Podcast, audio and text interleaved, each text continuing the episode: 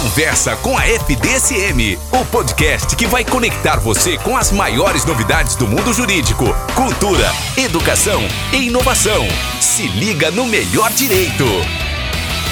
Vamos lá, minha gente. Os cumprimentos aí a todos vocês que estão nos ouvindo, seja de manhã, seja à tarde, seja à noite, né? Nós estamos começando mais um Conversa com a FDSM. É uma alegria estar com vocês. Isso aqui é feito com muito carinho para trazer dicas de estudo, para trazer dicas de carreira, para de vez em quando a gente contar umas histórias aleatórias e se divertir um pouco. Nos acompanhe na sua plataforma preferida, ative aí suas notificações para ficar atualizado, nos siga no Instagram FDSM underline oficial. Hoje o nosso bate-papo é com um ex-aluno, né, que esse número ele é impressionante, a gente tem que falar isso para vocês. Ele passou num concurso, ele está nessa carreira. Esse concurso teve mais de um milhão de inscritos, né? Então, entre outros, é lógico, mas ele também passou, foi aprovado, está trabalhando lá em Brasília hoje. Esse ex-aluno, confesso que acabei de me lembrar disso, mas é verdade, ele também foi meu monitor na época da faculdade, ajudava a preparar a prova, ajudava a preparar material, preparar slide, né? É meu conterrâneo da terrinha santa de Borda da Mata. Então, assim, é uma alegria muito grande recebê-lo aqui hoje, né? que é o Jefferson. Seja bem-vindo, Jefferson. Obrigado, Kiko. É um prazer, uma honra fazer parte desse podcast. Eu fico agradecido pelo convite. Nós que somos conterrâneos é, de Borda da Mata, a melhor cidade do mundo, a gente não divulga muito, né? Para não ficar indo muita gente. Se você falar isso para minha mãe, que é a melhor cidade do mundo, ela adota você. é, inclusive, a, a mãe do Kiko, a gente é vizinho lá. Então, eu me lembro quando eu cheguei na faculdade, eu encontrei o Kiko nos corredores. O Kiko me conhece desde que eu sou criança. E o Kiko sempre foi aí um, um professor que me inspirou a estudar, a aprender. E tive mesmo a oportunidade de ser o seu monitor, acho que uns três anos, né, Kiko? Responsabilidade civil, contratual, agora já não me, não me recordo por certo todas as matérias, mas sempre querendo estudar, querendo ajudar, então é isso. Mas obrigado pelo convite. E aí nós vamos rapidinho nós vamos falar de um assunto que eu confesso que eu não tinha pensado realmente nisso quando nós combinamos esse podcast.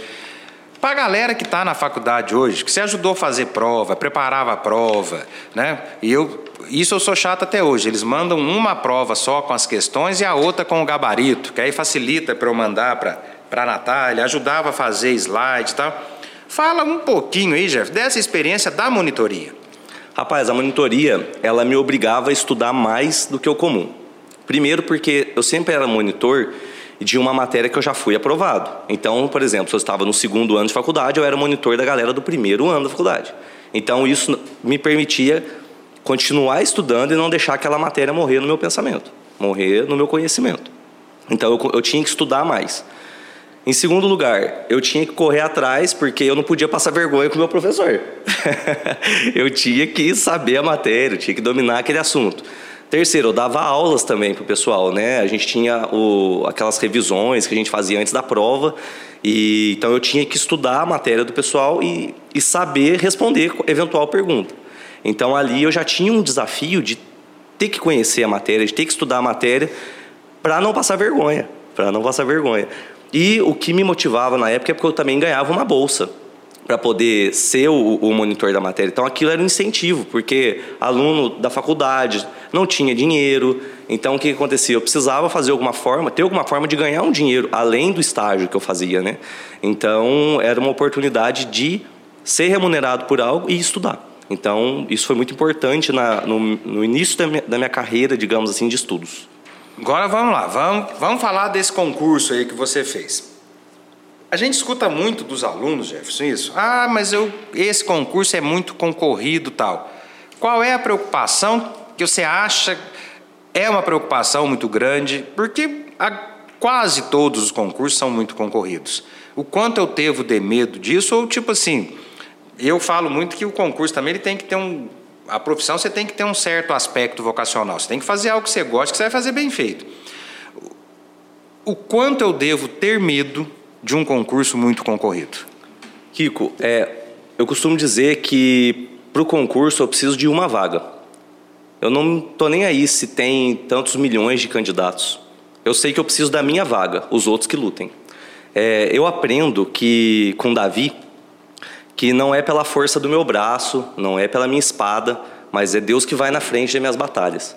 Então isso significa que eu vou vencer. Ah, mas eu não passei em tal concurso. Eu não passei em todos os concursos que eu prestei. É porque aquele não era o melhor lugar. É, essa máxima não muda, né? Você precisa passar em uma, né?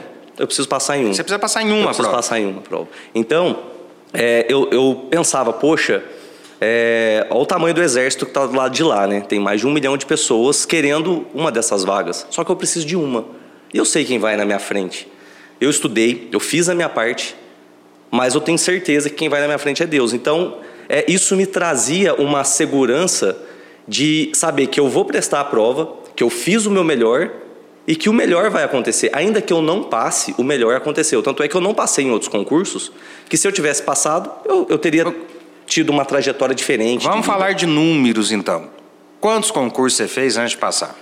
Rico, que eu me recordo, eu acho que eu fiz quatro concursos, três ou quatro concursos. Um deles foi muito traumático, porque era um concurso que eu queria muito passar em Niterói, e no dia da prova faleceu um primo num acidente de carro. Então, eu mesmo assim eu fui e fiz a prova. Eu tinha estudado muito para aquele concurso, mas eu estava sem condições psicológicas e, falt... e não passei por sete questões. Então, assim, é, por pior que tenha sido, aquilo me motivou. Falei, poxa, eu mal desse jeito que eu tô fazendo a prova, eu quase passei, Passei, o próximo eu passo. passa. E de fato, no próximo eu passei. Esse concurso que você fez, uma fase, duas fases, Uma fase. um Questões concurso- objetivas. Com questões objetivas. Era um concurso da Sebrasp, né? CESP, Sebrasp. Então é aquele concurso que se você errar uma questão, você perde dois Tá, pontos. isso aí que você falou. Para quem não. CESP, isso é a banca do concurso. Banca do concurso. É importante conhecer a banca? Você tem que dominar a banca do concurso. Você tem que saber exatamente, porque cada banca cobra um tipo de Vou te questão. interromper e você sabe que eu sou assim. Onde é que eu vejo isso? No edital. Então, No ler edital é importante. É o primeiro passo para você conseguir passar na prova, porque o edital é onde está tudo que você precisa saber que vai cair na prova, qual é a banca organizadora, como é que vai ser a prova, quantas questões, quais matérias vão cair, como é que vai ser, local. E você sabendo qual é a banca, você tem que estudar o seu, entre aspas, adversário. Você precisa saber com quem você está Você ia lutando. falando algo aí que eu me lembro. Você erra uma, anula uma que você acertou. É isso que você ia falando? Isso. Continua nesse, nesse ritmo. Se é, a- essa banca, ela tem uma característica muito específica que é, se você erra uma questão, você perde esse ponto e o ponto de uma que você acertou. Então, não dá para você chutar uma questão numa prova dessa. Ainda é assim essa banca? Você Sim. tem conhecimento disso? Sim, ainda é assim. É, mas varia do edital. Pode ser que tenha algum edital que eles não, não façam isso. Mas o fato é que não dá para chutar. Você pode deixar em branco. Às vezes a estratégia é deixar em branco a questão. Ah, então vamos lá. Ó, Isso é dica importante. Deixar em branco não é erro. Não é Aí você erro. não perde o ponto. Você não perde Só o ponto. daquela Você questão. não ganha, mas também não perde. Você, só não, você, você não perde o que você acertou. Exato. Você só não ganha o ponto daquela. Exato. Ah, então é uma estratégia. É por isso que você tem que estudar cada banca. Por exemplo, ah, a banca tal cobra muito a letra da lei. Então eu vou ter que saber a letra da lei. Ah, a banca tal cobra a letra da, lei, só que eles vão mais para a doutrina. Então eu tenho que estudar a doutrina tal. Tá, cada então, banca então, é jeito. me ajuda aqui, que hoje a gente quer dar dica para os alunos. A gente já fez um podcast esses dias sobre isso. Normalmente no edital, a banca, eu tenho essa noção, essa banca, as questões dela são mais de lei seca, essa banca. Então, é fundamental, vamos reforçar isso, o conhecer a banca, o edital, a estratégia do meu estudo melhora, se eu tenho esse conhecimento. Com certeza. para você traçar a estratégia para uma aprovação, a primeira coisa é estudar a banca, para eu saber como que eles cobram. Então, poxa, se eu quero fazer um concurso para carreira tal, e eu sei que geralmente quem faz essa prova é a banca tal. Poxa, beleza, então eu vou estudar questões de outros concursos dessa banca. E aí eu vou ter um- uma visão, um panorama do que, que é cobrado, como que eles cobram. Porque quando você vai estudar para um concurso, existem várias técnicas. Eu vou falar aqui hoje uma técnica que eu desenvolvi e que hoje eu replico essa técnica em muitos lugares, de, é um- até um trabalho que eu faço é, comunitário, digamos assim, para ensinar o pessoal a, a como estudar para uma prova de concurso ou qualquer tipo de prova, na verdade, serve essas, questões, essas dicas. Mas para o concurso em si, eu tenho que estudar a banca. Então, por exemplo, vamos imaginar a prova da OAB. Vamos, não vamos falar de concurso, vamos falar de OAB aqui. Na prova da OAB, poxa, qual é a banca que costuma fazer? Ah, é a banca tal. Então eu vou fazer questões antigas da OAB, vou resolver questões e vou ver como que essa banca atua. Geralmente na internet você tem vídeos, joga lá no YouTube, é, como é a banca tal. Os caras têm um monte de vídeos explicando como que a banca costuma cobrar questões. E ela não vai fugir daquilo, porque é a forma como ela admite o seu trabalho ela vai seguir aquela linha. Dificilmente ela vai fugir daquilo.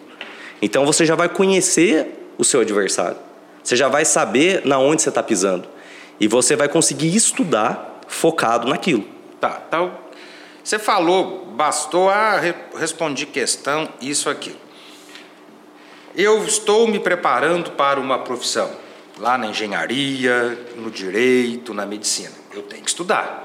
Perfeito. Mas é um estudo que depois que eu estiver na profissão, eu vou continuar fazendo. Perfeito. Estou falando bobagem? É isso. Eu vou estudar para uma prova. Eu tenho que ter esse conhecimento, mas eu quero passar naquela prova. É um estudo específico? Eu vou usar esse conhecimento depois. Ele vai me ajudar na prova, mas eu tenho que criar uma maneira de passar nessa prova e depois eu vou usar o meu conhecimento para trabalhar? Sim, porque na realidade é o seguinte: quando você está estudando para um concurso, é, geralmente vai ser cobrada a matéria que é mais profundo naquela área de atuação. Então, vou dar um exemplo muito prático. Você vai fazer um concurso do INSS. Então, o que, que mais vai cair no concurso do INSS? Direito previdenciário. Por quê? Porque você vai trabalhar com direito previdenciário. Então, quando você está estudando para a prova, você já está estudando para a sua profissão, para aquilo que você vai exercer. Então, você tem que saber aquilo. Só que a constância do estudo, ela não começa assim, ah, eu vou sentar hoje e vou estudar. É igual a academia. Você chega hoje na academia, você vai fazer lá, vai levantar um pezinho mais, mais leve, digamos assim. Você vai ver o cara do seu lado lá levantando um peso de não sei quantos o exemplo milhões de, de academia, não tem? Oh.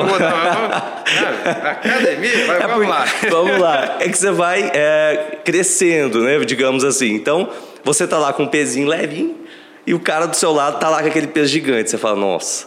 Só que o que acontece? Ele começou um dia. E o começo não é simples. Eu vou te falar uma coisa que eu lembrei aqui, cara. É, até uma, um versículo que eu gosto, né? A honra a quem merece a honra. É, Cida Mariosa. Para quem não conhece, está nos ouvindo, Cida Mariosa, ela é uma, uma, uma ex-professora aqui da faculdade, coordenadora do núcleo de psicopedagogia. Eu estava no segundo ano de faculdade e eu estava tendo matéria de direito empresarial, professor Ângelo. E eu lembro que eu estudava, aquele treino não entrava na minha cabeça de jeito nenhum. Eu estudava a doutrina do Fábio Lhoa com ele, Fábio e, Lhoa com ele. e aquilo não entrava na minha cabeça, eu fui ficando desesperado. Chegou um dia. É que agora eu vou fazer um parênteses. O Fábio Lhoa, com ele tem uma característica assim: ele dá uma aula melhor do que ele escreve. Eu, eu tive aulas com ele. Então, Legal. fechando o parênteses. É, o cara é, é uma doutrina profunda, né? E eu me recordo que eu cheguei depois da aula, de uma aula do Ângelo, falei, professor, o negócio é o seguinte, eu não estou entendendo nada. O negócio não entra na minha cabeça, eu não sei isso aqui, cara. Aí ele virou daquele jeitão dele e falou assim: procura a Cida Mariosa, núcleo de psicopedagogia, ela vai te ajudar. Eu falei: tá bom. Procurei o núcleo de psicopedagogia da faculdade, tive um atendimento com a Cida e a partir dali eu comecei a entender o que era estudar. Porque eu entrei muito novo na faculdade, cara. Eu tinha 17 anos, eu não tinha noção do que é um estudo. Eu não tinha muita noção. Até agora, na hora que eu estava chegando aqui na faculdade, eu encontrei com o professor, é, o Simeone, e a gente tava. Ele se lembrou, fui é, aluno dele, né? Ele foi. Ó, ó, que eu iniciação. Conto a, ó, que eu conto a história do baile, é, você, é, ó, Iniciação ó. científica. e, e aí ele, ele, falando, cara, quando você entra na faculdade, você não tem muita noção do que, que é o estudo, né? Você, quando você é muito novo. Tá, então eu vou interromper de novo e com você eu tenho essa liberdade. Vamos lá. Lógico que existem métodos. Eu, eu sou. Eu sou o advogado diabo nessa história. Mas o método que funciona para um talvez não funcione para o outro. Nenhuma receita é pronta. Tem, tem que ter duas coisas básicas: constância, disciplina e estudar. E aí, lógico, você vai dar uma dica aqui que vai funcionar. Talvez o teu método realmente funcione para mim, mas se não tiver isso, eu vou sentar e vou estudar, não funciona. Mas você falou algo aí que tem aquela pessoa que ela tenha a gana, ela tenha vontade, mas ela precisa dessa ajuda externa para aprender a estudar? É imprescindível a ajuda externa. A gente às vezes quer muito ir pela força do braço, sozinho. Ah, eu vou conseguir. Cara, pega dica com quem já fez. Eu lembro que quando eu estudava para concurso, eu aprendia tudo. Se a pessoa me falasse assim, ó, você tem que comer terra para passar no concurso, a minha única pergunta ia ser: essa terra tem que estar tá adubada ou não? Mas eu ia comer a terra, entendeu? Porque eu vou pegar todas as dicas. E a Cida foi essa pessoa importante na minha vida, porque ela me ensinou a como ter um, um, um cronograma de estudos, a como ter uma disciplina de estudos. E ali no segundo ano da faculdade de Direito, eu comecei a ter uma noção de como estudar mais, de como me desenvolver naquilo, para que quando eu chegasse, por exemplo, eu tive a, a oportunidade de passar na prova da OAB logo no, no começo do quinto ano da faculdade. Tá, E- vamos, vamos lá. Hoje no- nosso foco é concurso, mas você fez prova da OAB. Você já é de uma época que no quinto ano já podia fazer prova da OAB. Já podia fazer prova da OAB. Aí eu fiz logo no começo do ano, já tinha uma constância de estudos, é, e fiz em civil, né? OAB em civil, eu sempre gostei muito de direito civil. E eu me lembro que eu estudei muito para a prova. É, para a primeira fase eu foquei muito em ética, porque era onde que tinha mais questões, então eu foquei muito em ética. E aí na segunda fase era civil, e aí eu fui, fiz uma preparação maior, fiz um cursinho e tal. Então, é, o que, que eu, eu fui aprendendo a estudar? E quando eu me formei, Aí eu tive a oportunidade de, embora ter a carteira da OAB na mão, eu tive a oportunidade de só estudar para concurso. Eu dava umas advogadas, fazia uns contratos, alguma assessoria jurídica para ter uma graninha, mas é, de fato eu estudava muito para concurso, só que eu estudava errado, porque eu achava que era quantidade de tempo. Mas não é quantidade de tempo, é qualidade de tempo. Eu cheguei a estudar, Kiko, é, é, 14, 13, 14 horas líquidas por dia. Eu comece, tinha dia que eu começava, uma época eu começava a estudar é, às, às 10 da manhã e parava às 2 da manhã do outro dia. Então aquilo foi me, foi me causando um prejuízo, porque eu, eu ficava muito cansado mentalmente. É claro que eu parava, fazia pausas, fazia uma caminhada, óbvio. É, de vez em quando eu parava para tomar banho, né? É importante tomar banho, né? E aí, no final das contas, eu descobri que eu estava estudando errado. E foi aí que você vai modulando algumas técnicas que, embora cada um seja de uma forma, existe uma base, Kiko, que funciona para todo Então, mundo. então, o que seria aquilo que você acha que funciona para todo mundo? Vamos então, lá. vamos lá. Base que funciona para todo mundo passar num concurso, numa prova, seja ela qual for. Primeira coisa, se for em direito, dá uma lida na lei seca primeiro. Mas eu não entendi nada que está escrito aqui, não interessa, lê a lei seca primeiro. Dá uma lidinha, não custa nada. Depois você vai. E agora, agora eu vou interromper de novo. Então, estudante de direito. Tem que ler a lei. A lei é um negócio importante para quem estuda direito. Não, é porque às vezes eu acho que eu estou errado quando eu falo isso. É importante. Então, É, tá bom. é- é imprescindível. Tá. Não tem como você estudar direito sem estudar a lei. Não, tá, é, é o básico. É porque né? às vezes você fala em sala de aula, os alunos olham para você, parece que você está falando uma bobagem. Então, não tô louco, não. É. Não, ainda não. Gerson, obrigado. Aí, beleza. Dá uma lidinha na lei seca, sem entender nada, não tem problema. Lê. Ok, depois você vai assistir uma videoaula, você vai assistir a aula. Uma vez que você assistiu essa aula, cara, durante a aula, vai fazendo umas anotações. Acabou a aula, mapa mental. Faz um mapa mental, cara. Um resuminho e um mapa mental, sem colar. Sem assistir a aula de novo. Ah, tá. Então Entendeu? vamos lá. Porque teve um aluno aqui que ele falou que ele vai fazendo isso durante a aula.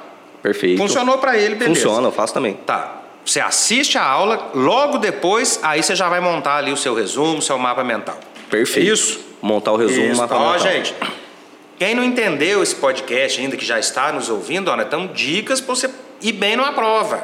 Então escute mais de uma vez, volta aí, tá? Que vai funcionar. Vamos lá, Funciona. Gilson. Fez o resuminho, o mapa mental? Vou explicar o porquê disso. Depois que você terminou de fazer, você vai resolver questão até, como a gente diz aqui em Minas, até sair sangue do zóio. Você tem que resolver questões. Resolver questão é, é a base, cara. Não tem como Tá. você falar, porque você vai Agora, testar o seu então, conhecimento. Vou interromper de novo. Vamos voltar no começo da nossa conversa? Bora. Vamos imaginar que eu. Vamos pegar duas situações. Eu estou estudando para a prova do AB e eu estou estudando, eu estou estudando para um concurso. Certo. Eu já sei a banca. Certo. Eu vou resolver questões daquela banca. Perfeito. Ou adianta resolver de outra. Adianta resolver de outra, porque eu vou estar estudando a matéria. Mas a estratégia de fazer questões da banca do seu concurso é para você saber como que vai ser a tua prova. Porque não é perdido. Por exemplo, para o meu concurso, é, eu assinava um site de questões e... Então eu, eu sabia lá quantas questões eu fiz. Para o meu concurso, eu fiz 12 mil questões. Realizei 12 mil Tá, questões. Então não era só da minha banca. Você estudou 12. Você respondeu 12 mil questões no- durante o seu estudo? durante o meu estudo para esse concurso. 12 mil. Então, de- dessas 12 mil questões, não era só questão, questão da Sebrasp, da CESP. Então Tinha- agora, agora eu vou parar de. Gente, ó, tá vendo? Você só consegue um negócio desse com constância e disciplina. Tá? Estudar não é estudar quando dá. Você pode até, e ele falou uma coisa que é importante, talvez você não precise estudar 14 horas seguidas. Às vezes com 6, com 7, bem estudado, mas é 6, 7 todo dia. Isso. Se for 6, 7 todo final de semana você encher o latão, você já perdeu 14. Né? Então, essa, esse vai ser meu mantra até eu parar de dar aula. O método, mas se não tiver constância, porque se não tiver constância e disciplina, olha esse número, você não responde 12 mil questões. Se você tirar meia horinha por dia e depois for para academia fazer caminhada, porque precisa ter quali tem Isso. que ter qualidade de vida, você não responde 12 mil questões. Continuando nesse, nessa linha que eu vi você conversando aqui, para esse tipo de prova, um concurso, uma OAB, responder questões, e até pelo número que você falou, é importante. Tem que resolver questão. Depois que você assistiu a aula, fez o seu resuminho, o seu mapa mental, você vai resolver questões. Aquela questão que você acertou no chute ou que você errou, você vai reservar essa questão e aí vai chegar a segunda parte que eu vou indicar agora. Por que resume o mapa mental? Porque existem comprovações científicas de que em 72 horas, se você não revisar aquilo que você aprendeu, você vai perder cerca de 70% do conhecimento que você adquiriu. Então a revisão constante é imprescindível à aprovação em qualquer prova.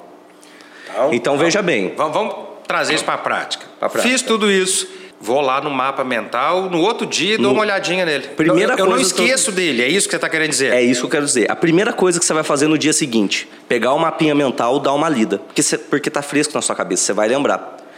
Terminou, os, vamos supor que você vai estudar seis dias na semana, certo? Você vai folgar o domingo, então você vai estudar até sábado. Segunda-feira estudei, terça-feira reviso segunda. Em cinco minutos você revisa, porque é mapa mental. Beleza. Terça-feira, eu, eu, eu, na quarta eu reviso. Tanana. Chegou no sábado, o que, que eu vou fazer? Eu vou revisar a semana inteira.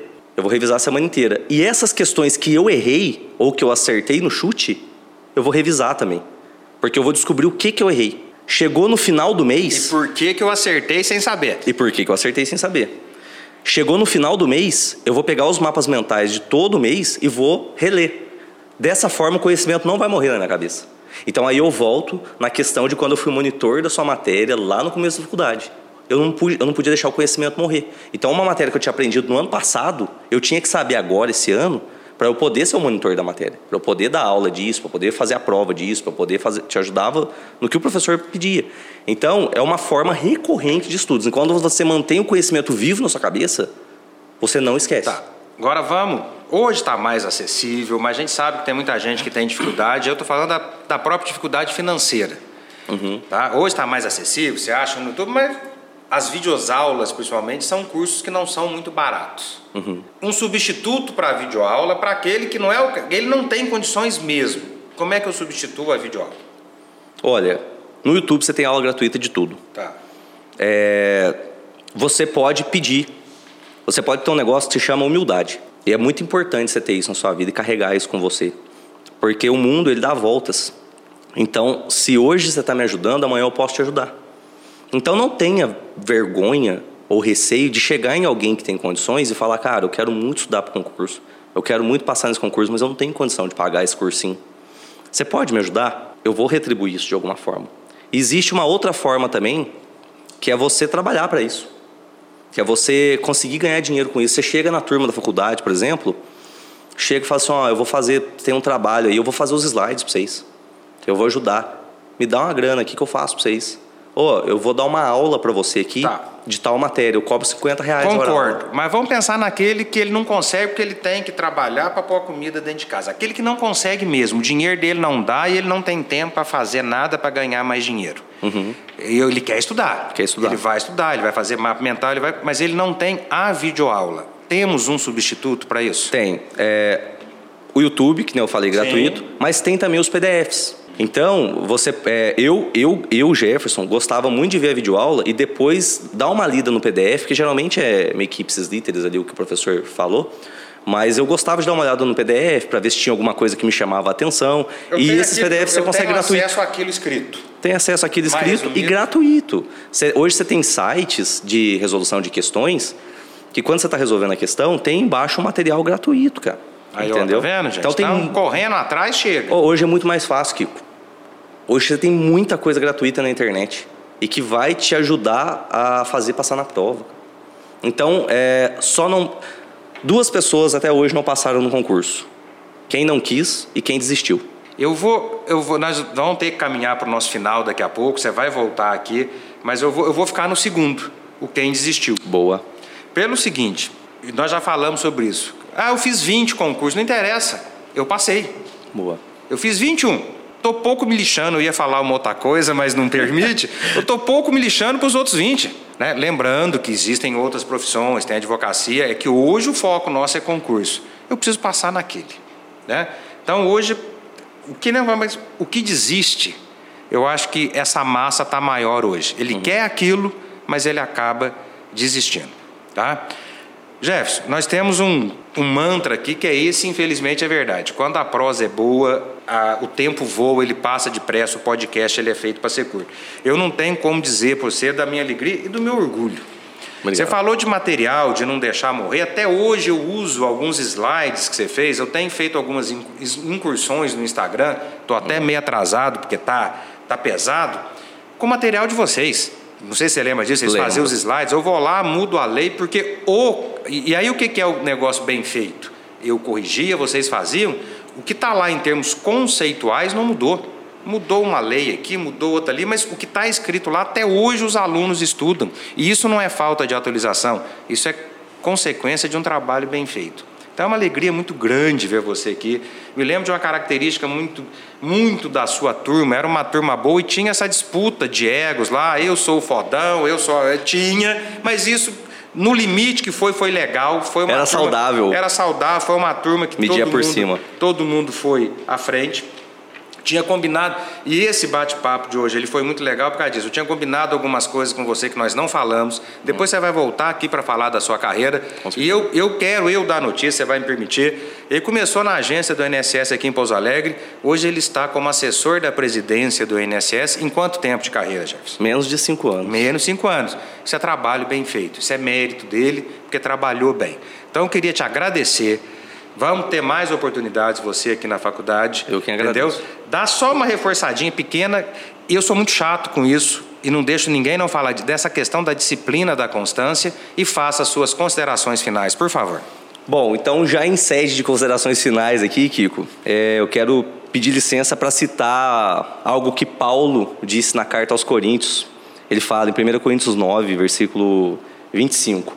Todos os que competem nos jogos se submetem a um treinamento rigoroso para obter uma coroa que logo perece, mas nós o fazemos para ganhar uma coroa que dura para sempre. Sendo assim, eu não corro como quem corre sem alvo e eu não luto como quem esmurra o ar, mas eu esmurro o meu corpo e faço dele meu escravo para que, depois de ter pregado aos outros, eu mesmo não venha a ser reprovado.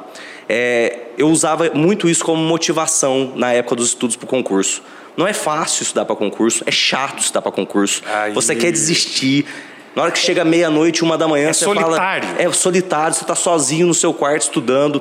Você está cansado mentalmente, mas eu faço do meu corpo meu escravo. Eu esmurro meu corpo, porque eu domino o meu corpo, eu domino os meus pensamentos, porque eu sei que tem algo maior me esperando. Eu sei que tem um porquê, que tem um propósito.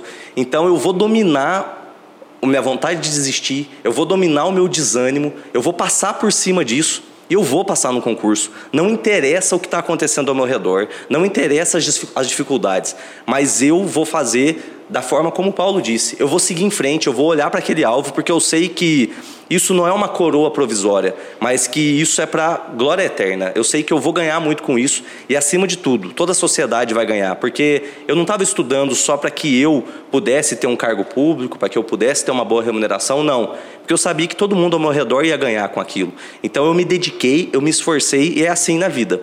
Quando você se dedica, quando você foca em um alvo que está muito além da vontade de desistir, do desânimo, da dor no corpo, das dores que vinham de fato no corpo, dos pensamentos negativos. Você olha para frente e fala: Não, eu tenho um alvo, eu vou seguir nesse alvo e nada vai me impedir, porque eu sei que quem vai na minha frente é Deus, assim como citei no começo. Davi ele sabia que tinha um Deus que ia na frente dele na guerra, então é esse Deus que vai na minha frente e é ele que não me deixa desistir. Aproveito é, para te agradecer pelo convite. É isso aí, gente. Obrigado. Focando nisso, não desistir e ter essa palavra vai me acompanhar por muito tempo.